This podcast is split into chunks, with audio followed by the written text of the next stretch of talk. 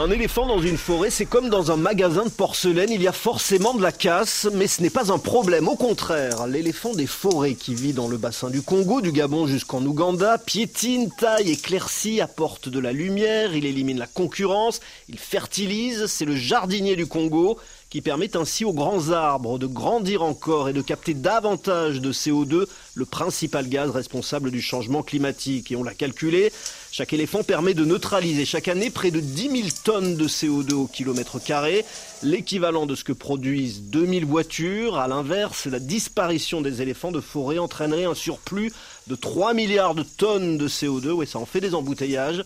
Et on n'en est pas loin, 80% des pachydermes ont déjà disparu dans le bassin du Congo, l'un des poumons de la Terre. Mais il y a mieux, les océans.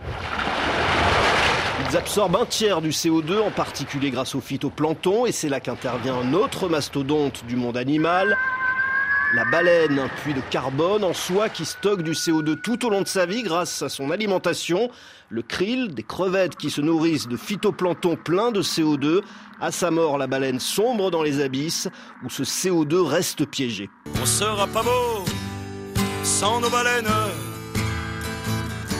nos éléphantaux. Mais revenons sur Terre, dans les régions polaires où les herbivores éliminent des plantes et augmentent ainsi la surface neigeuse et donc l'albédo, la capacité à réfléchir les rayons du soleil, la température baisse, le permafrost ne fond plus et les nombreux gaz à effet de serre qu'il contient restent piégés. Saluons enfin les castors, des animaux ingénieurs. Grâce aux barrages qu'ils construisent, ils luttent contre la sécheresse et les incendies. Merci les animaux.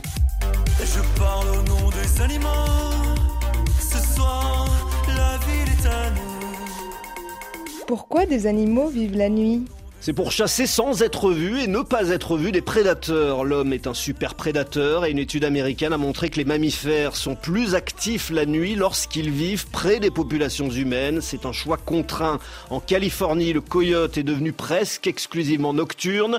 Le léopard du Gabon nocturne à 46% le devient à 90% dans les zones de chasse.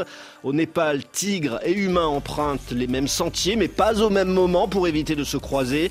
Pour l'être humain, perturber la nature, c'est dans sa nature.